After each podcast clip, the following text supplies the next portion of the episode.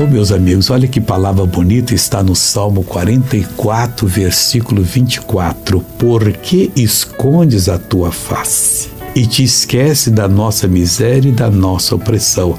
Ô missionário, por que, que o salmista fez essa oração? Porque ele foi dirigido pelo Espírito Santo. Mas Deus tem hora que esconde a nossa, a, de nós a nossa face, sim.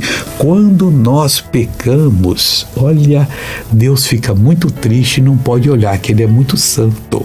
Mas aí o que, que nós devemos fazer? Não pecar, mas se pecarmos, em seguida devemos pedir perdão, confessando e crer que nos perdoou. A face dele vai ficar sobre nós brilhando, ele não vai esquecer da nossa miséria, nossa pressão e vai nos libertar.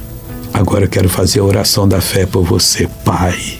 Eu tenho certeza que muitos estão orando agora dizendo: perdoa do meu pecado. Eu quero te seguir de perto. Não esconda a tua face de mim.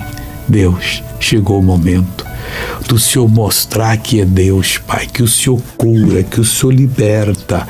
Meu Deus, a minha fé está ligada à fé dessa pessoa e eu expulso esse mal que está nela em nome de Jesus.